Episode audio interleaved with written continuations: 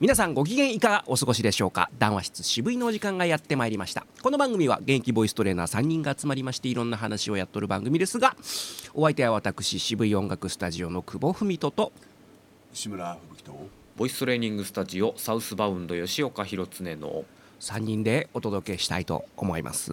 はい、はい。ということで、えーまあいろいろありましてちょっと間が空いたようでございますがすいません。まあそういうこともありますのでね。まああのそんなにこう皆もえ気をせいて聞くもほどのものでもございませんし、えーそうですね。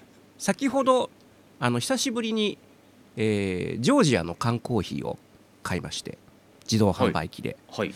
あのー昨今のこの、えー値上げだとかねまあいろいろこのね円安の影響だったりいろいろありまして。あのー大体缶コーヒーは僕100円のもの以外は買わない主義ですね。もともとそんなにも買わないですけども、うん。えー今大体130円とかするのかな。ちょっといいやつで140円ぐらいするのかな、うん。うん、でもちょっと今日はあの缶コーヒー飲んでみようと思って、えージョージアの缶コーヒーが100円のやつがあったんですよ。それがすごいですよね。そうコカ・コーラの自販機の中に100円のやつ、ああ100円のあんじゃんと思って、えー買いましてですね。あのそうするとさあの100均に行ったらさ2缶50円のあのちっこい缶あるじゃないですかあふ2缶100円の。買うやつ。はいはいはいはい。あのはい。ちっちゃい缶のやつが出てきて、ほー。ここれこれですか？っていや世の中なかなか世知辛い年の瀬を迎えておるなと思う今日この頃でございますよ。あの手この手でやってきますね。あの手この手だね。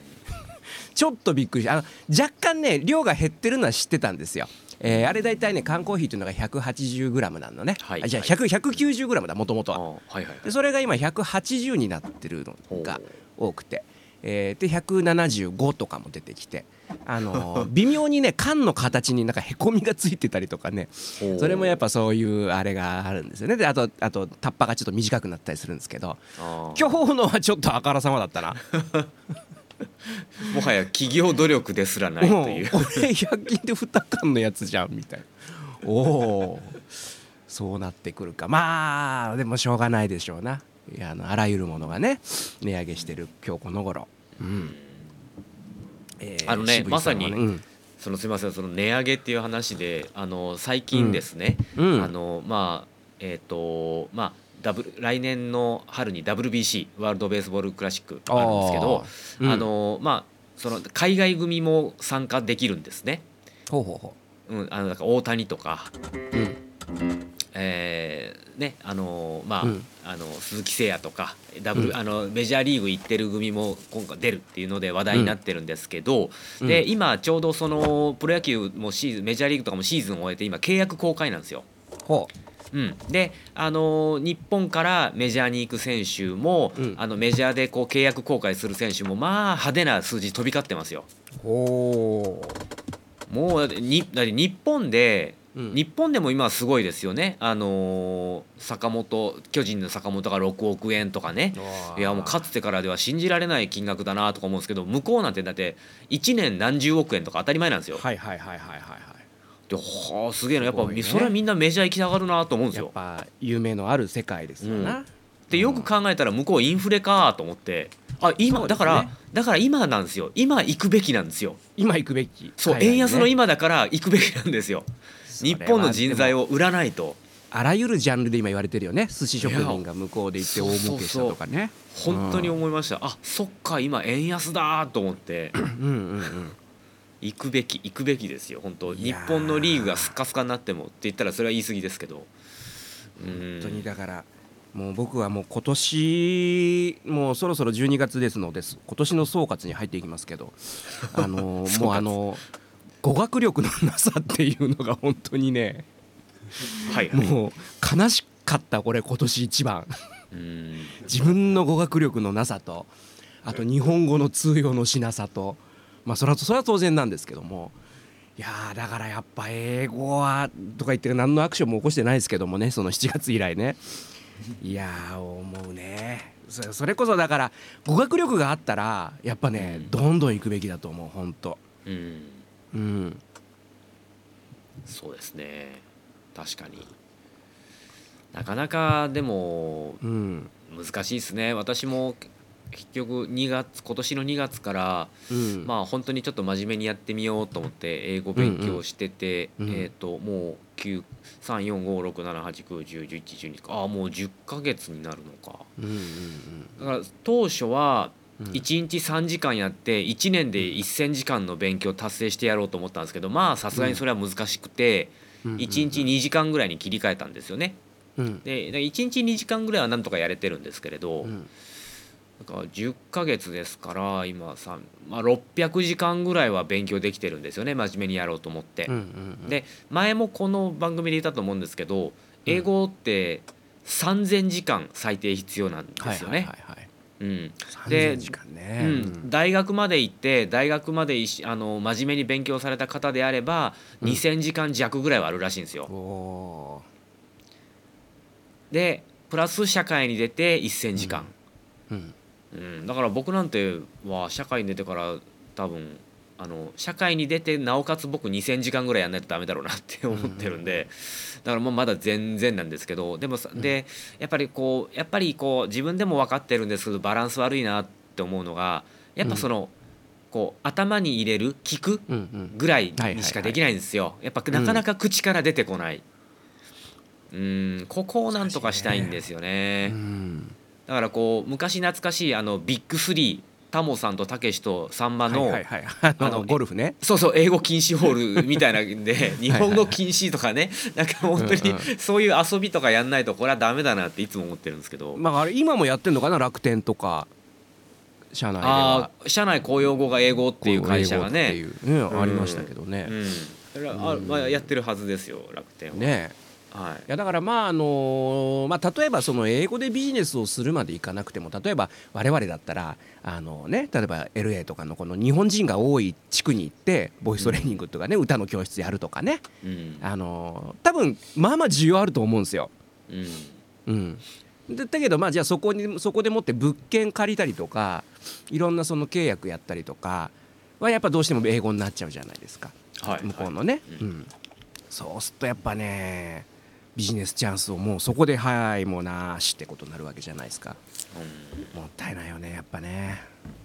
だからこう、まあ、最低限やっぱその暮らしの中で使えるっていうものでいいと思うんですけどそうそうそうそうそう。そうなかなかこうそのよくある CD とかのねそういった教材になってる、そのうん。旅行の時に使える何々とか、なんかいろいろあるんですけどうん本当にこれ実践的なんだろうかって要は実践してないから分かんなくて。うん 実践的なものをあの耳耳から聞いても実践してないから本当に実践的かどうかがわからない。だまさにそのね日常であの公用語を あの英語にするってしなきゃ難しいだろうね。そうなんですよだから本当にあのああれこういう時って何て言うんだろうあれこういう時って何て言うんだろうの連続のはずなんですよ。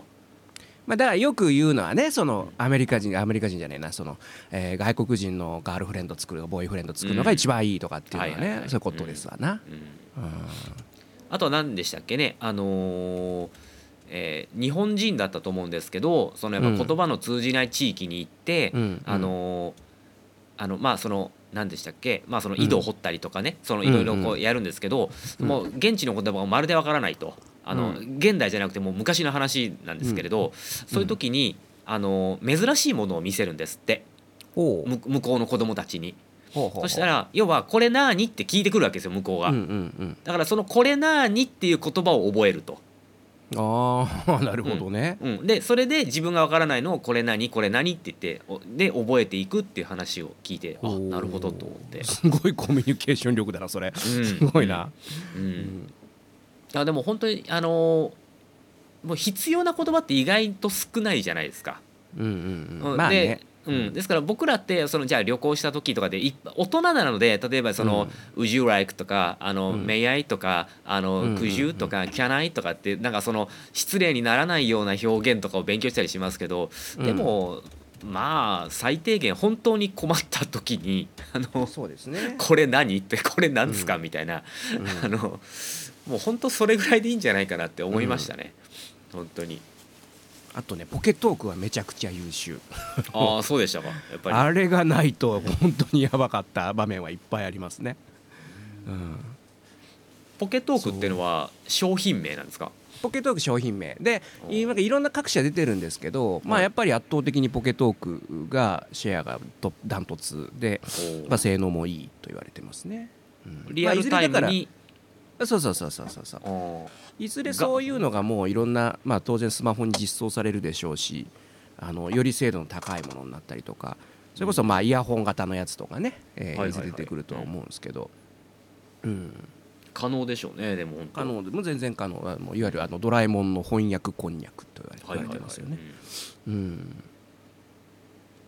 まあ、だからあの、まあ、そのアメリカ当然そのビジネスしていく上では今ね向こうの方があのインフレですからあの物価が高いのでいいんですけどあの、まあ、そうじゃなくてもやっぱね結構アジアの国々なんかでも、まあ、皆さん普通に使えてんだなって思うのね。台湾だったりとか、うんうん。えーとあとまあタイのバンコクとかね、えーまあ韓国でもそうだよね。結構英語を喋れる方非常に多いですよね。学生なんかでも。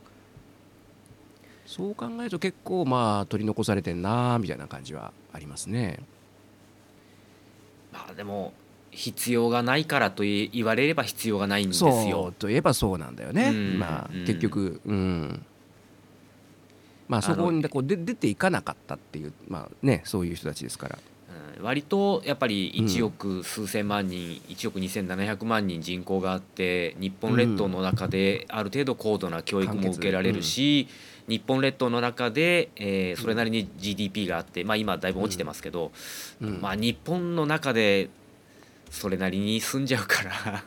そうなんだよな、うん。もう尻に火もついてませんしね。切羽詰まってもないので、うんそうなりますよねそこはね。うんでもやっぱりその日本語っていう部分を逆にやっぱりしっかり、あのね使えるようにあの、うんうん。しないとそこでやっぱり頭が回らないと英語を使ってもやっぱりそんなに大した会話ができないというか、意思疎通が難しいと思ってるので。まあそうなりますわな。うん。うんだから、まあ僕は正直言って小学生のあの英語授業は懐疑的ですね。もっと、うんあのお大人になってからでもそ遅くないはずだから、うん。うん、日本語をもっとちゃんと教えてほしいと思いますね。うん難しい。そんな中でだって大学生とか第二外国語とかやってるんですよ。ああもう全く僕フランス語取ったんだよ。うん、なんなんのあれもない。でなんもない、記記憶に、うん。唯一覚えてるのその先生が怪獣マニアでキングギドラの出現シーンがすげえいいっていうのを力説してたことしか覚えてない そんな話別に大学卒業してもしクソほど聞けたわと思って。それフランス語でやってくれるといいんですけどね。そうそうそう。あそうだよね。それをフランス語で言ってくれば ちょっとは覚えたかもしれない。もうなんだっけ。アンカフェシルブプレーのさ最初の授業で教えてもらうね。コーヒーをください、うん、だけだったな。石村さんはあの第二外国語どうでしたか？あフランス語でしたよ。あフランス語なんですね。うん。ほほう。フランス語ですよ。人気ですねフランス語。人気ですよ。いやフランス語と中国語とドイツ語じゃなかったかな？選択は、選択教。科そうですね。うん。あだからか。だから、ん。まあ、中国語もドイツ語もよく聞くんですよね。フランスうん中国ドイツよく聞くから。うん。大体せ大体選択肢そんなもんなんですね。うんそうそう。そうなんだ。フランス語か。石村さんフランス語はある程度残ってますか？体に僕発音記号大好きだったからね。ああマニアックだな。本当に成績良かったよ。おお、本当に。今は覚えてないよもちろん。僕あのウムラウトっていうのがいまいち理解できないんですよね。はい？ウムラウトってなんですか？あのドイツ語とかであるんですけどあの、例えばアルファベットの U に上うにんちょんちょんって点がつくんですよ2つ。点が2つ。ありますね。なんか、うん。うん。あれイケアでよく見るやつだ。うん、ウムラウトって言って、なんか「あ」の口をして「う」って言うんですよ。え？ってこと？うん。ちょっとそれが本当に理解はだからき聞かないとやっぱ分かんなくてだからドイツ語講座かなんかで聞いてみると多分分かんないんですよ。なんだよそれと思って。う。んうんうん。やっぱそうね。あその外国語は本当に日本人にないないか動きがあるよねやっぱね。うん中国語なんかもそうですし、うん、世の中その英語っていうのが例えば一応世界で今共通になってて、うん。あのそれはあのイギリスの大航海時代で植民地にして回ったからっていう 話で、結局のところ、まあね。えーまあ結局その英語っていうところがあの広く使えるところがたたまたま多くなってる。でだだから世の中っていわゆるその SVO、えー主語があって動詞があって目的語。はいはいはい。この言語があの世界の手榴弾みたいなイメージになってて日本はうんうん。SOV じゃないですか、うんうん主語があって目的語があって最後に動詞っていう、うん。うん。うん、だから SOV っていう方が珍しいんだよみたいなことを聞かされてたんですけど実際そうじゃないらしいんですよ。うーん。世界ってめちゃくちゃあの言語ありますよね。うんうん。あの例えばインドだったらインドですら公用語が20いくつあるらしいんですよ。えー。公用語ですよ。うん。うん、でそれもっと細分化したらものすごい数があってあの、うんうん。インドの北とインドの南ではもうもうもはや文字すら違うみたいな。うんうんうん、で中国語も基本的には何あの北と南では何言ってるか分かんないらしいんですけどただ漢字は統一されてるんですよ。真の始皇帝の時に。うんなるほど。そう。だから読めば分かるっていう状態にはしてあるんですよね、うんうん。うん。ただ発音は全然違うとうん。だから漢字って音読みいくつもあるじゃないですか。うんうん。日本語でも、うんうん。あのあれ語音とか、えーうん。漢音とか答音とかっていくつも読みがあるんですよ。語の時代の読み方とか、ああなるほどね。うんうん、漢の時代の読み方とかって日本それ全部残ってるんですけど彼らは時代によって全然違うのであの、うんうん。ただ読めばわかるっていう表意文字の素晴らしいところですけどね、うんうんうん、やってて。だからで、まあ、そういうのをやっと世界の言語ってめちゃくちゃあるんですけど基本的にはやっぱ SOV の方が本当は多いんですって。ほただその英語 SVO が主流になっちゃってるので、まあ、うん。中国語も SVO なんですけれどだから SVO の人もともと SVO の人たちは英語が理解しやすいと言葉の順序が基本的には同じだからってことで。だだから僕らって逆にしないといけないじゃないですか。頭を反転させないといけないからどうしても脳みそがついていかないってなるんですけど。なんかフランス語もそうじゃなかったっけな？なんかそれ言われたような気がしたな誰かに。フランス語は？S S え日本と同じ？SOV なんですか？パターンじゃなかったかな ごめんなさい。違ってたらごめんなさい。そりゃねえそれはねえか。それはねえか。ななんだっけな？何か言われたんだよな。何かが日本 あの覚えやすいですよって。そんなことあるかいと思って。ただあのよく東北のね人たちのあの鼻音が効いたあの鉛はフランス語に似てるとかって言われますもんね。鼻音がよく効いて。だ確かにあの中国語とフランス語は周波数が高いって言いますよね高い音低い音をよく使うって言うんですよ、まあ、中国語よくわかるんですよ。あの「あ」だけでな 10, 10種類ぐらいあるっていうじゃないですか。うんうんうん「あ」がねだから「ああああああああうんああああ」ぐらいなんかあるって言うんですよすねこのぐらい使い分けないと言葉の意味が全然変わってくるからっていうのが、うんで日本語は周波数がそもそも落ち着いてるんですよね、うんうんそんなに高い低いの抑揚がなくてないですねまあだからと言ったら変ですけどみんな落ち着いてるんですよ、おとなしく見えるんだね多分ね。落ち着いてるんですよ、うん。フランス語はそれなりにこう抑揚があって周波数も高い低い使い分けて、うん。その音の表現が豊かうんって聞きますね、うん。うん。うんで鼻にかかる音が東北米あたりは、えー非常にちょっとフランス語っぽく聞こえると。うんうん。うんビヨンですよね。うんうん。っていう、うんうんと。うん、言葉は難しい。その辺その辺でもフランス語お二人やられてたんでなんかその辺なんかあるんじゃないですか。何もない。から俺だからどう大学時代にそれ俺どうやって単位取ったんだろうなって授業ばっかりだよ、うん、不思議。不思議。まあ5年間行ったけど。5年間行ったけど。不思議だなと思い常々思いますね。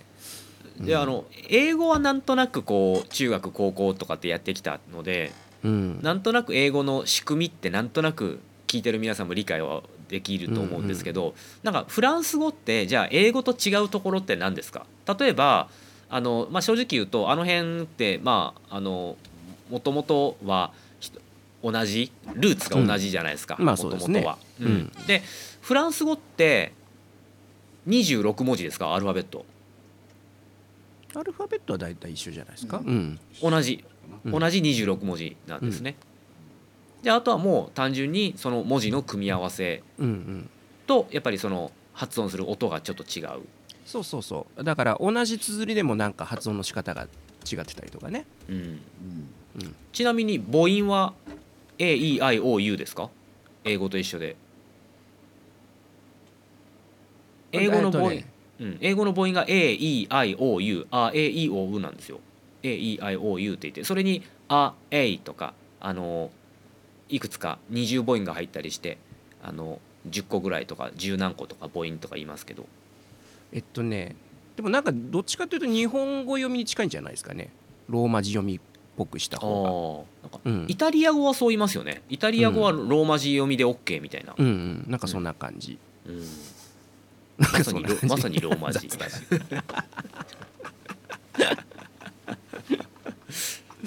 うん額がねえな。怪しいねかなり怪しい。50歳でこの額はまずいよなと思いますこの教養。うん。え石村さんでは石村さんにその成績優秀だった石村さんにちょっとじゃあお伺い。フランス語についてちょっと。あのぼ母音は。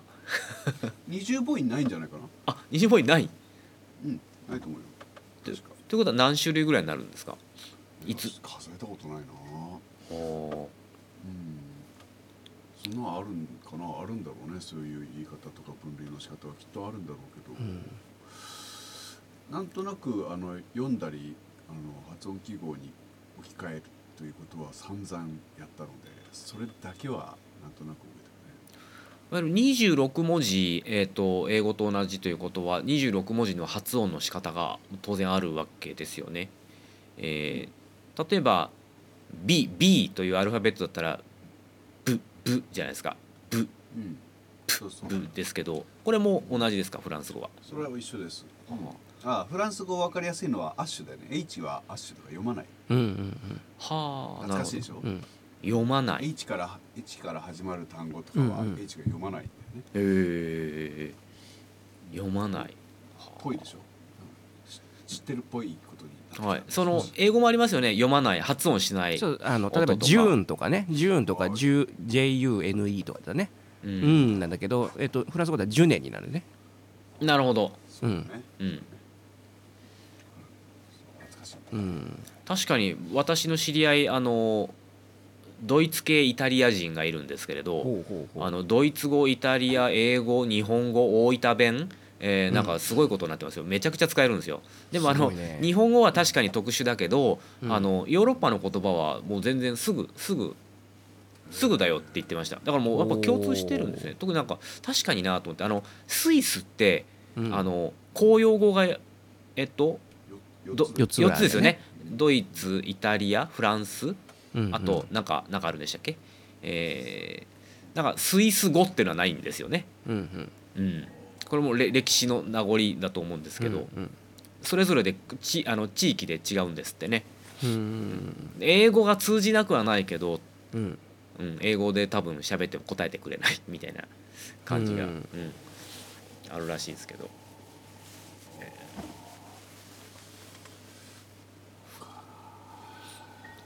フランスってちなみに、えっと、フランス語が使えるところってどこでしたっけ？カナダとカナダってフランス公用語ですよね。確か。え英語とフランスですよね。カナダ。そうそう。あとは北アフリカの方ですよね。多分そううんうん。北アフリカいまだにフランス語ですもんね。うん。そうだね。そうちょっと政治的にもなんかあの辺あの辺のあうん。の辺がフランスでなくなるとフランスは大変なことになるらしいですよ。なるほど。だうん、あの辺のいまだに植民地的なところがあるらしくて、うん。あのあの辺のですねこう吸い上げがないとあのフランスフランスの GDP って一気にドカンと下がるらしいですよ。へフラフランスが先進国でいられるのは 北アフリカのおかげらしいんですけど。まだまだ植民政策なんだね。そうらしいですよ。うん。うん。フランス語ってその辺のイメージですね。北アフリカとカナダとそうだねそうするとスペ結構イン語とかはすごいねいっぱいありますけどねやっぱ。スペイン語多いですよね、もうだから本当歴史の名残ですよね。うん。本当。まさにね。だってフィリピンが英語っていうのもまさにそうじゃないですか。うん。タガログ語ありますけど英語全然通じるわけですもんね、うんフィリピン、うんアメリカだったわけですからあそこ。うん。うん。えそうするとなんか中国もなんかほら疎開があったじゃないですか。イギリスとかフランスとかとかの疎開が、うん結構いわゆる分割統治されてたわけですね事実上、はいはいはい。うん。だからそしたらなんかいろんなまああれで確かにそのルーブルシノワっていうんですか？あのー、うんうん。フランス料理と中華料理のこうなんかね出会いがあったりとか。へえあったまあだからエビマヨとかそうらしいですよ。ほうそうなんだ。うん。マヨネーズ。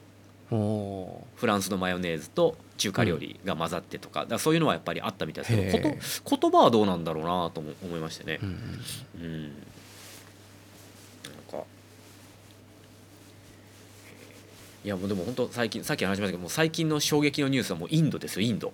インド？あの、うん、20だから24から5が公用語で、えっと、い今のモディ首相がとにかくあの、うんまとめたいと。人 なるほどね。一一仕事やなそれ。うん。うん。とにかくあのもう本当南に行ったらもう文字文字自体が違うっていうところで。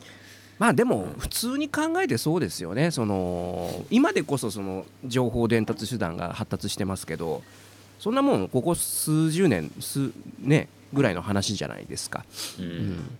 それ以前はやっぱり山越えたら言語が違うのは当たり前ですし川挟めば言語違うのは当たり前ですし。うん福岡の中でも筑後川を挟むと方言変わりますからね。福岡と久留米だとね、うん。そこなんですよね。本当。そうそう。で大分弁だっていくくつもありますから、うん、地理的な問題がその言葉に影響するのはもう当たり前ですから、うん。まあ、よほどこの広くても平野部だったらまあ変わんないんでしょうけど。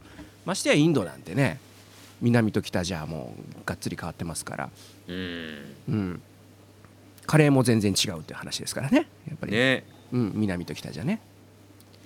あの辺もあのもともと例えばインドとかパキスタンとかあのースリランカとか、うんうん。い昔のセイロンとかあの辺もともと一緒だったところが、うん。あのイギリスにほらあの植民地にされててはいはいはい。あの独立する時にこれイギリスが絶対やる手口なんですよ。あの、うん。独立させるんですけど必ず分割させるんですよ。なるほど。うん、であの、えー、と宗教の違いですね。イスラム、えー、とパキスタンはイスラムなんですよね。うんうん。うん、でセイロンはスリランカは仏教でうん。でインドはほとんどヒンズーでっていうので、一応そういうので分けてたりするんですけれど、はい。必ずそういうふうにこう分割させてちょっとこう、うん。あの仲違いさせて、はいちょっと仲違いさせてうん、うん、そうそうそう。一致団結させられるとあの困困るからっていう。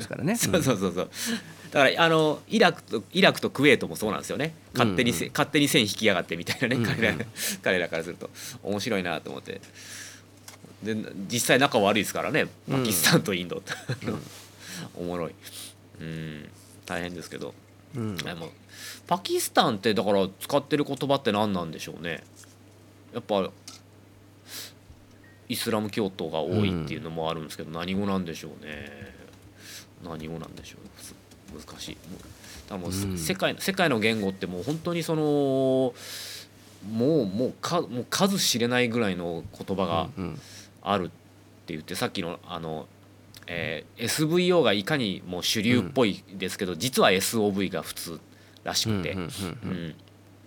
それとあのこの間つい聞いた話で面白かったのがうん「あのアナと雪の女王」あったじゃないですか「アナ雪」はい。うん、であの曲レ「Let It Go」「Let It Go」うん。うん、これレッド・イット・ゴーも面白いですよね。レッド・イット・ゴーってあの母音に挟まれた T が L になるっていうのもまたね英語らしい、レリレリレリレリゴゴーーって言ってる、うん。えーあのまさにですね短縮短縮の慣れの果てが英語なんですよ。